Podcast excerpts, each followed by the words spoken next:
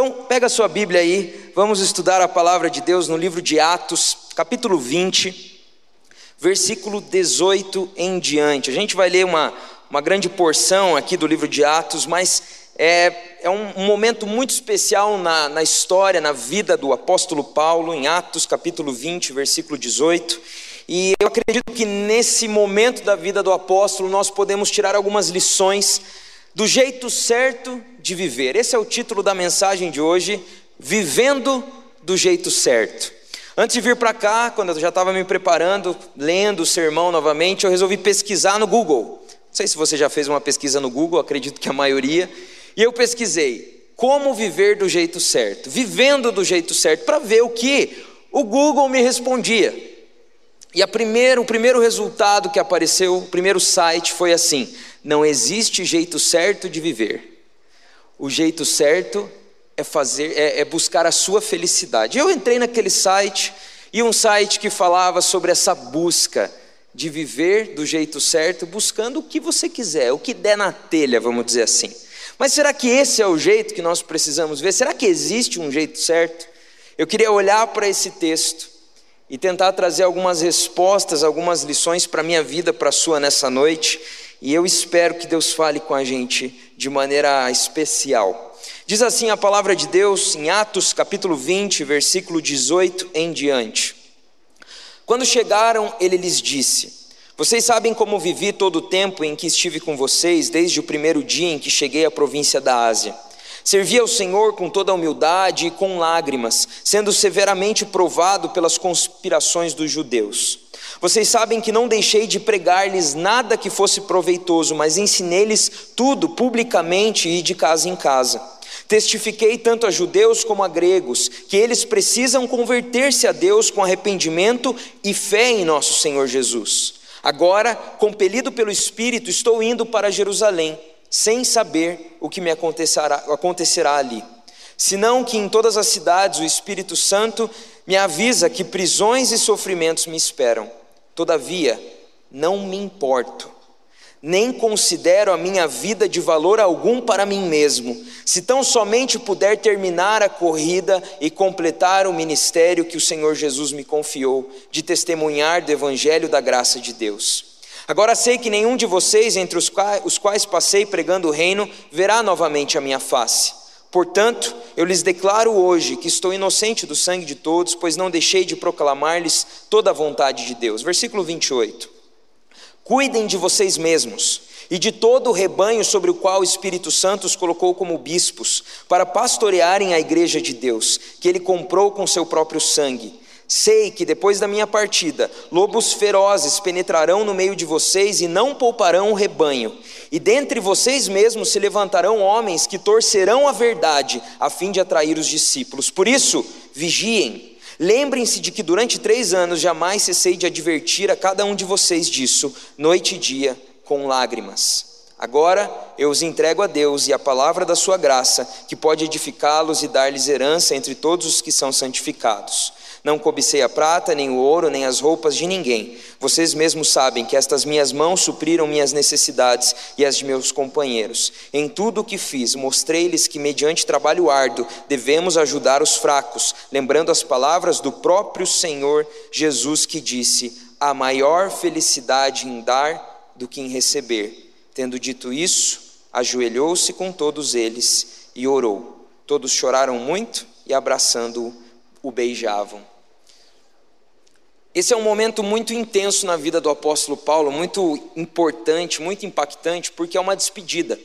Não sei se você já se despediu de alguém, eu não sei se você já teve que levar alguém ah, para fazer uma longa viagem, mas despedidas mexem com a gente. É interessante perceber o que o apóstolo Paulo destaca nessa despedida ele convida ali os líderes da igreja em Éfeso e ele então fala tudo isso que a gente leu, ele praticamente prega nessa despedida. E, e, nessa despedida, nessas palavras de Paulo, eu acredito que nós podemos encontrar algumas lições do jeito certo que nós devemos levar a nossa vida. Sabe, como a Talita disse, eu sou pastor de pré-adolescentes, 10 a 12 anos. Fica a dica aqui, se você tem alguém assim nessa idade na sua família, Todo domingo, todo sábado, nós temos atividades no domingo é lá no ginásio, temos células para eles também. É um ministério é, específico para essa idade. Você pode nos, nos, procurar nas redes sociais, no YouTube. Tenho feito alguns vídeos devocionais. UP, UP, PIB Curitiba. Pronto, depois da propaganda, vamos seguir, né? É, e eu tenho ouvido tanto eles trazendo a, as coisas que ouvem por aí. E sabe, existem muitas vozes no nosso tempo nos, nos querendo mostrar o caminho de viver. Às vezes nós nem percebemos, mas estamos dentro, mergulhados numa cultura que quer nos ensinar a viver. Uma cultura que diz que quem vai à igreja é manipulado, mas quer nos manipular. Nós estamos ouvindo todos os dias, vá por esse caminho. Assim como o site que eu procurei, siga o seu coração. Eu digo para os pré-adolescentes: isso só é bonito em filme de cinema, porque a Bíblia diz que o coração do homem é enganoso, não vai nessa não. Existem vozes nos mostrando como viver, mas se for para nós escolhermos uma voz para seguir, uma voz para entender como viver, eu tenho que te dizer que tem que ser a palavra de Deus, a voz do Senhor a voz do alto, aquele que enviou Jesus para morrer numa cruz por tanto nos amar, aquele que criou os céus e a terra, aquele que nos criou, aquele que criou o universo e colocou as regras nesse universo. Essa voz nós precisamos ouvir. E nessa despedida do apóstolo Paulo, eu encontro algumas lições de como esse homem de Deus viveu. E eu quero que nós possamos estudar essas lições olhando para esse texto. Como viver do jeito certo? Bom, obviamente é fato que a principal maneira de viver do jeito certo é entregando a vida a Jesus. É vivendo uma amizade, comunhão com Deus. Eu quero te dizer, muito mais do que uma religião, é amizade, é comunhão, é andar com Jesus. Sem dúvidas, esse é o primeiro passo pois fomos criados para nos relacionar com Deus, e enquanto não fizermos isso, a nossa vida não terá sentido, o propósito, o vazio no nosso coração continuará. Mas ok, depois que entregamos a vida para Jesus, depois que passamos a segui-lo, como devemos viver? Vindo à igreja? Sim, com certeza. Mas é isso. Fomos salvos para quê? Para as boas obras, é o que a Bíblia diz. E aqui nesse texto, nessa despedida do apóstolo Paulo, a primeira lição que eu quero te deixar é que a melhor maneira de viver é não sendo o centro. A melhor maneira de viver é entendendo que os nossos pais já nos diziam: o mundo não gira em torno da gente. E é, isso é totalmente contra a cultura, é ou não é? Porque tudo nos diz: busque os teus sonhos, os teus objetivos, e óbvio, a gente pode fazer isso, mas o problema é quando nós valorizamos a nossa própria vida acima de todas as coisas. Mas quando a gente olha para a vida do apóstolo Paulo, esse homem que marcou a história da igreja, que pregou tanto, que fundou igrejas, nós ouvimos desse homem dizer: Não vejo a minha vida como preciosa, se eu não cumprir a missão que me foi deixada por Jesus. O que fez Paulo abandonar todas as coisas que tinha vivido até ali? O que fez Paulo gastar a sua vida completamente viajando, sendo açoitado, perseguido, preso? O que fez Paulo entregar a vida até o fim? Nós só entregamos tudo quando encontramos algo que tem mais valor do que a nossa própria vida. Algo só diminui de valor quando encontramos algo que tem mais valor. O que tem mais valor que a nossa própria vida? O que tem mais valor que a vida de Paulo? Naquela estrada, quando Paulo estava viajando para perseguir cristãos, ele teve um encontro com Jesus.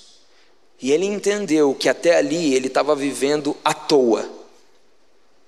Ele entendeu que a partir dali, a vida dele seria para glorificar a Deus.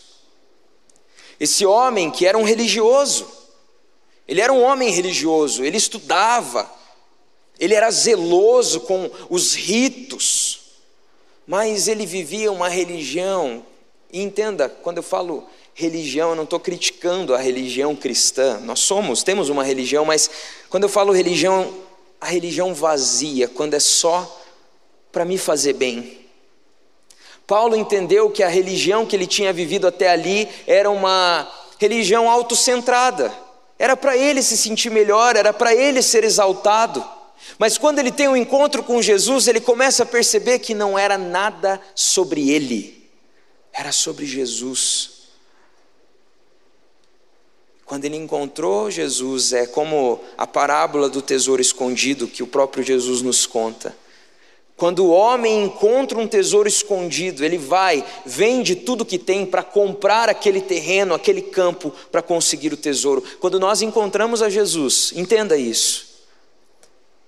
Nós entendemos que a nossa vida não tem mais tanto valor. E quando eu digo isso, eu não estou falando que a gente espera que a vida acabe, que a gente não gosta mais de viver,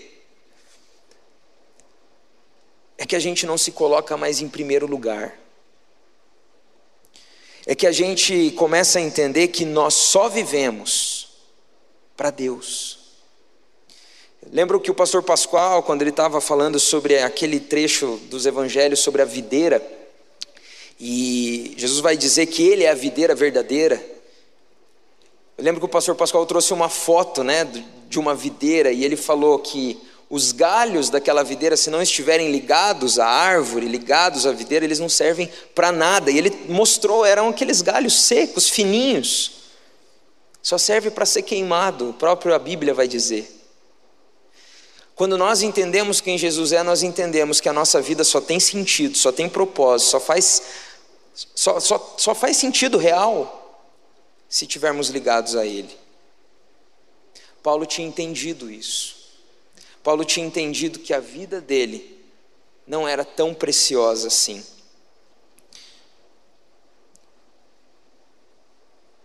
Eu lembro da história de Eliseu, né, o chamado de Eliseu. Eliseu era um, um homem que estava trabalhando com carros de boi, cuidando do, do rebanho, e o profeta vem, o profeta Elias, e joga capa sobre Eliseu, o chamando para segui-lo.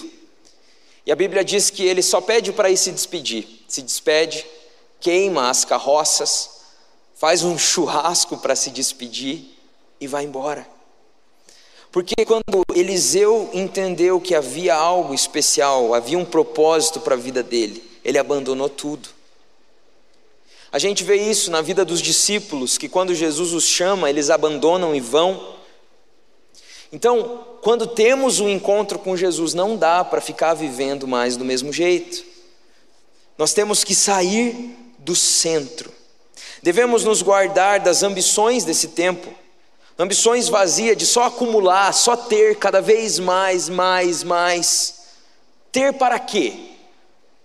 Só faz sentido ter se for para compartilhar. Nos guardar da vaidade, da idolatria do conforto.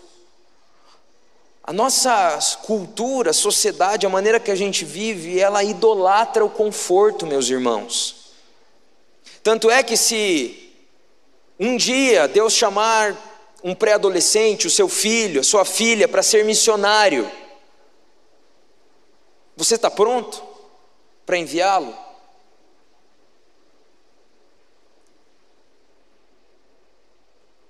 A nossa vida não faz sentido se não for para cumprir aquilo que Deus tem para nós. O conforto não é prioridade. Acumular coisas não é prioridade. Nosso bem-estar não é prioridade.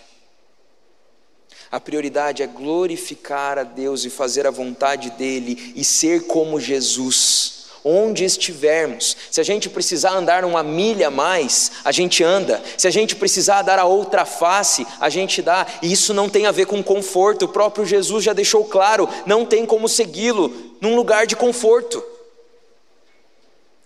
Deus quer avivar a sua igreja, sim.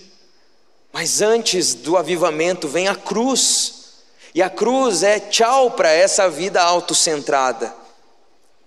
Essa é a maneira certa de viver. Me lembro que eu fui fazer uma mentoria com um casal missionário da nossa igreja e a gente estava conversando na mesa e eu olhei para a tia Renate Kruklis, chamo de tia carinhosamente, e falei: Tia, Me diz uma coisa, ela tem anos e anos de vida de ministério, missionário em vários países, pastoreou a igreja junto com o pastor Reginaldo, que já está com Jesus. E eu falei, tia, me diz uma coisa. Às vezes eu fico um pouco em crise. Às vezes eu me pergunto, será que vale a pena a gente se esforçar tanto, cansar, às vezes quase ficar doente, não sei, será que não tem um equilíbrio? Será até onde a gente tem que ir como como missionário, como pastor? E ela olhou para mim com aquela experiência e sabedoria dela e falou: "Eric, se eu pudesse escolher voltar atrás, eu teria me doado mais. Então, se for para escolher, se doe mais. E eu nunca esqueci daquilo porque a tia se doou muito na vida, ao trabalho, e continua mentoreando agora os missionários. Mas aquilo ficou no meu coração porque, irmãos, quando nós nos encontramos com Jesus, nós não podemos viver uma vida morna. Nós tínhamos que ser conhecidos como as pessoas mais intensas e felizes e profundas e apaixonadas pela vida. Apaixonadas pela vida para fazer a obra e cumprir o chamado que Deus tem para nós. Você está vivendo para quê? Seus objetivos incluem somente os seus sonhos? Na tua lista de metas a cada ano, a cada virada de ano, o que, que tem lá? Ou você está incluindo o reino de Deus, o avanço do reino de Deus, pessoas que você tem orado, você está incluindo, é, talvez, na educação dos seus filhos, incentivá-los a buscarem mais a Deus, investir na caminhada espiritual deles. Será que se chegar ao fim você vai poder dizer que viveu do jeito certo? Se você precisasse se despedir como Paulo fez?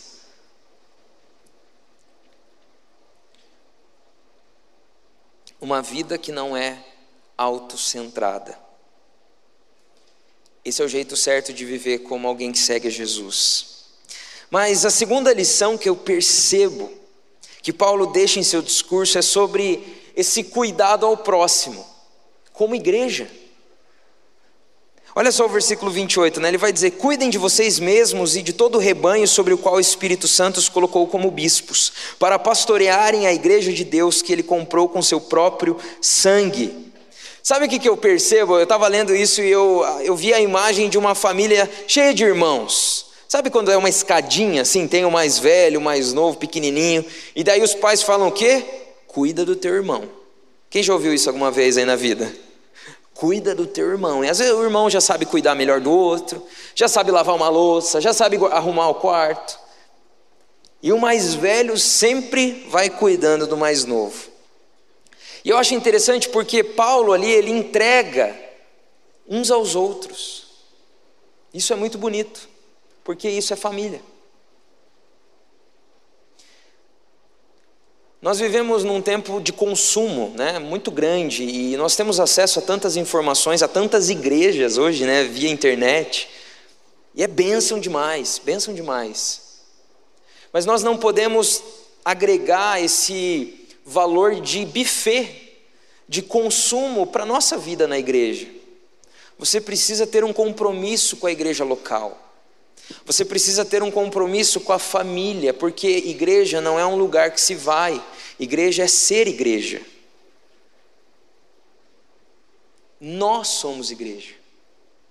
Eu falo assim para os pré-adolescentes: se a gente se reunir na Praça do Japão, vai ser a igreja na Praça do Japão. Se a gente se reunir na praça de alimentação do shopping, vai ser a igreja reunida na praça de alimentação do shopping, porque não é o lugar, ainda que seja muito bonito esse lugar que a gente se reúne mas é família espiritual. Uma grande família, mas é família. Quantas vezes eu vivi isso? Lembro quando eu estava começando o ministério de pré-adolescentes, eu reuni alguns pré-adolescentes para liderarem as primeiras células. Então eu estava treinando eles para liderarem essas células, e a gente um dia combinou que ia fazer um lanche. E a gente fez o lanche, e daí a gente percebeu que uma das meninas não tinha comido o bolo, e daí a gente descobriu que ela tinha lá uma, uma alergia a um determinado tipo de alimento. Ok. Semana seguinte, vamos fazer o lanche de novo, vamos. Levaram um bolo. E a menina lá. E eu, né, pastor, coloquei a mão na cabeça e falei: que pastor horrível que eu sou. Trouxe bolo e esqueci da menina que não pode comer. Mas daí, um menino de 10 anos que estava no grupo, levantou, abriu a mochila, pegou um saquinho de biscoito, assim, de salgadinho, levou até a menina e falou: Ó, oh, isso aqui você pode comer. Ele tinha lembrado, tinha provavelmente comentado com os pais, os pais foram lá, compraram o alimento que não ia atrapalhar ela ali na alergia e ela lanchou junto com a gente. Não comeu o bolo, mas comeu alguma coisa. Naquele dia eu lembrei o que é igreja. Cuidado. Igreja também é suportar os outros em amor. E suportar também tem a ver com aguentar os defeitos uns dos outros. Na tua família não tem defeitos, eu sei, tá? Mas na família espiritual a gente tem defeitos. Mas é maravilhoso porque aqui eu vejo pessoas tão diferentes. É maravilhoso, eu gosto tanto do Nataleluia, né? Eu, eu atuava no Nataleluia, a adolescência inteira eu atuei no Nataleluia, eu amava, porque eu via tantas pessoas diferentes, com dons diferentes, idades diferentes, pessoas que eu não conhecia, com um único objetivo. Isso é igreja. Isso é igreja. E ali Paulo está falando: olha, não pensem só em vocês, cuidem uns dos outros. E esse é um ótimo exercício para viver essa vida que não é autocentrada. Quando a gente pensa no outro, a gente até esquece do que a gente está passando.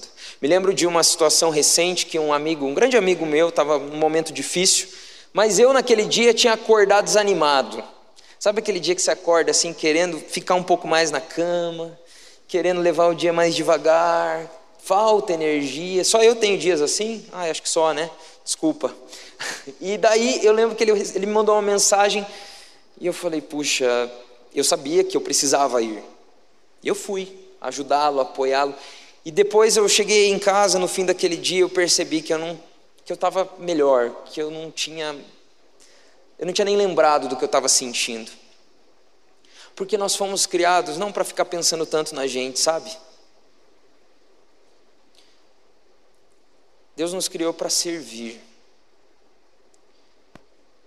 Isso é família, por exemplo. Família é uma invenção de Deus, não é? E qual é o melhor jeito de uma família funcionar? Um servindo o outro. Se cada um ficar buscando o seu próprio interesse, olha, não vai dar boa. Agora, quando um serve o outro, é incrível.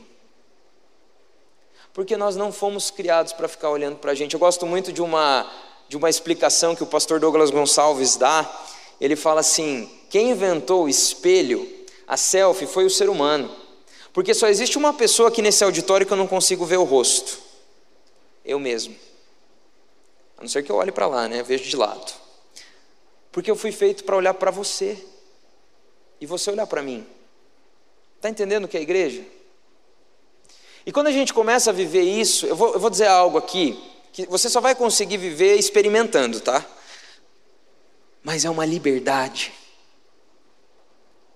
Quando a gente começa a servir o próximo, quando a gente pensa no outro, quando a gente se doa, quando a gente anda uma milha a mais, quando a gente se preocupa, quando a gente dá uma carona um pouco mais longa, é libertador, parece que você encontra o seu lugar. A maior mentira que nós acreditamos é que nós precisamos buscar os nossos próprios interesses. Mas a única maneira de combater uma mentira é com uma verdade. E a verdade do reino de Deus é: ame o seu próximo. Lembra da parábola do samaritano, do bom samaritano? Se arriscou, pegou lá o homem que havia sido assaltado, levou até a estalagem, pagou do seu dinheiro. Jesus nos deixa isso. Paulo, naquela despedida, ele fala que a sua vida não era preciosa, senão anunciar e cumprir a missão. E depois ele olha para aquela igreja e fala: cuidem uns dos outros. Imagina o coração, ele não ia ver mais aquele povo que ele amava tanto. E ele olha e fala: por favor, cuidem uns dos outros. Porque eu sei que vão surgir lobos ferozes no meio do rebanho, vão vir mentiras Paulo estava certo. Quantas mentiras no nosso tempo, quantas distorções da palavra, da vida com Deus. Paulo olha e faz um apelo: cuidem uns dos outros. E deixa eu te falar, esse apelo é até hoje. Igreja não é um lugar que a gente vem, igreja é ser. E eu quero te convidar, se Deus está falando contigo hoje, a andar um pouco mais, ajustar a sua agenda e incluir aí um discipulado para você discipular alguém. Ou se você não é batizado ainda e já está vindo na igreja, já ama Jesus, vamos lá se comprometer com essa igreja, com essa família. Quero te desafiar a servir no ministério também. Quantos ministérios da nossa igreja acontecendo? Ministério infantil precisa de voluntários. Ministério UP precisa de voluntários. Tantos outros que você pode se envolver.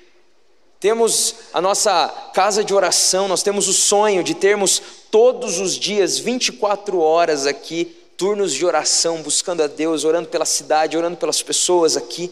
Você pode doar uma hora da sua semana aqui. É só procurar aí a liderança pesquisar lá no site, nas redes sociais, você pode fazer parte. Mas o que eu vim falar aqui é: não dá para a gente viver a igreja sem fazer parte, sem se doar, sem caminhar com alguém, sem ensinar alguém. O meu maior sonho é ver pré-adolescentes saindo do UP e discipulando pessoas. Imagina que alegria. Saber que eles estão dando frutos. Se a nossa vida cristã não tem dado frutos, é tempo de reajustarmos a rota. Paulo vai nos mostrar nessa, nesse, nessa despedida que a nossa vida, o jeito certo de viver é uma vida não pensando em si mesmo, mas pensando no Senhor e no próximo. Mas ele também fala sobre essa vida de missão, missão na igreja, mas missão também onde estivermos. Isso aqui é muito importante a gente lembrar. Nós temos um, uma tendência. A gente costuma falar assim: olha, essa é a minha vida com Deus. Domingo à noite, daí a terça à noite, que tem célula, e o meu devocional antes de dormir, minha oração. Essa é a minha vida com Deus. Deixa eu te falar, você está fazendo errado. Tua vida com Deus é tua vida toda. Tua vida integral, teu trabalho pertence ao Senhor. E por isso você vai ser o melhor seus estudos, sua família, a maneira que você trata sua esposa, seus filhos, a maneira que você educa, a maneira que você gasta o seu tempo e o seu dinheiro.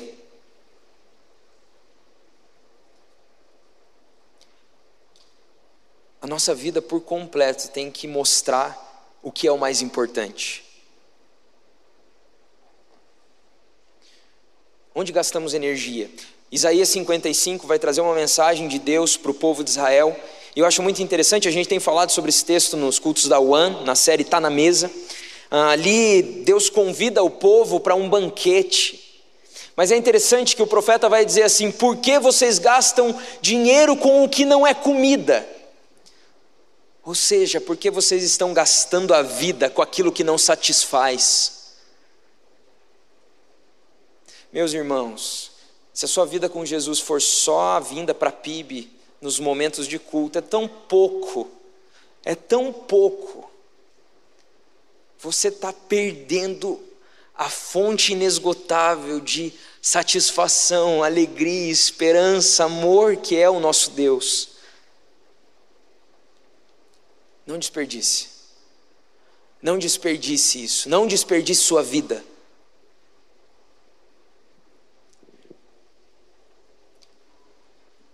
O pastor John Piper tem uma pregação muito conhecida chamada Não Desperdice Sua Vida. E ele fala sobre esse sonho que muitas vezes nós temos do conforto, de nós ficarmos sempre pensando nas férias, pensando na aposentadoria. E mais uma vez eu falo do pastor Reginaldo Cruclis, porque não tem como não lembrar do que ele disse para mim, para o Luizinho, para o Luiz Carlos e para o pastor Pedro, Pedrinho. O pastor Reginaldo já estava de cama há um tempo, com uma doença que, que o levou para Jesus, e ele estava naquela cama e ele olhava para a gente e ele falava: Eu pedi ao Senhor que ele me levasse com botas de batalha. Eu pedi ao Senhor que até o último minuto da minha vida eu tivesse cumprindo o que Ele me chamou para fazer.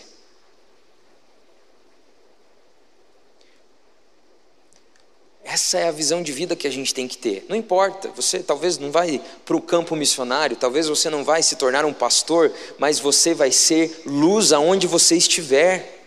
Está entendendo? Todos nós aqui temos uma missão dada por Jesus. Ela não serve só para os pastores e missionários. É para a igreja de Jesus levar o evangelho onde estivermos. Queria encerrar lembrando a história dos jovens morávios. Esses jovens eles participaram de um grande avivamento. Anos e anos de oração sem parar, Deus avivou aquele povo.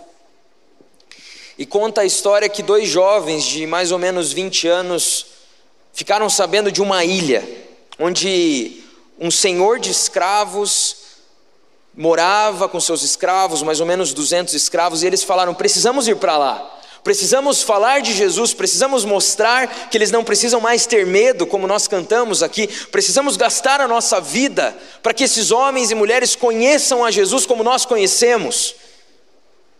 E então eles vão conversar com aquele dono de escravos, e o dono de escravos diz: era um ateu. Ele fala: Vocês não vão vir aqui contar essas histórias para os meus escravos, vocês não podem ficar aqui.